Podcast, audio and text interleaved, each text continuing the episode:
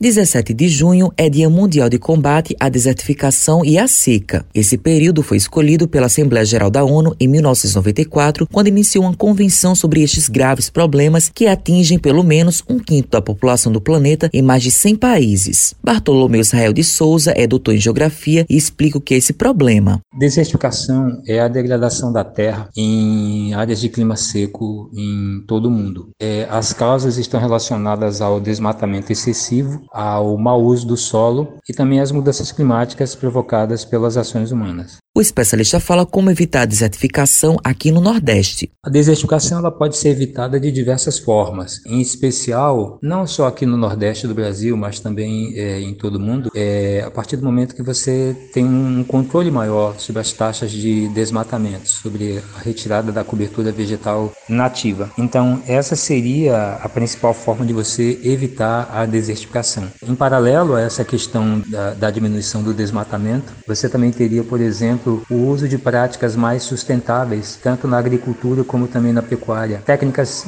relativamente simples, né, que são implantadas em alguns lugares do mundo, como por exemplo, diminuição de processos erosivos, melhor aproveitamento da água. Bartolomeu pontua quais são os sinais de uma área desertificada. Nós podemos dividir os sinais de uma área desertificada é, assim em dois grandes momentos. Um momento mais aparente, que é principalmente com a rarefação ou quase ausência completa de cobertura vegetal. Associado a esse tipo também, nós teremos uma diminuição das espécies presentes, ou seja, uma diminuição da biodiversidade vegetal em especial. Obviamente que isso também acarreta uma diminuição é, da fauna local. E a gente também tem um, uma, uma razão também um, causas que não ficam aparentes, que é, estão ligados diretamente a como o solo ele é afetado pela desertificação, que diminuindo essa cobertura vegetal, você tem uma influência direta, por exemplo, na diminuição da matéria orgânica, na diminuição do carbono, do fósforo, do nitrogênio, que são elementos presentes no solo é, importantíssimos para a preservação da umidade. Matheus Silomar para a Rádio Tabajaro, emissora da EPC, empresa paraibana de comunicação.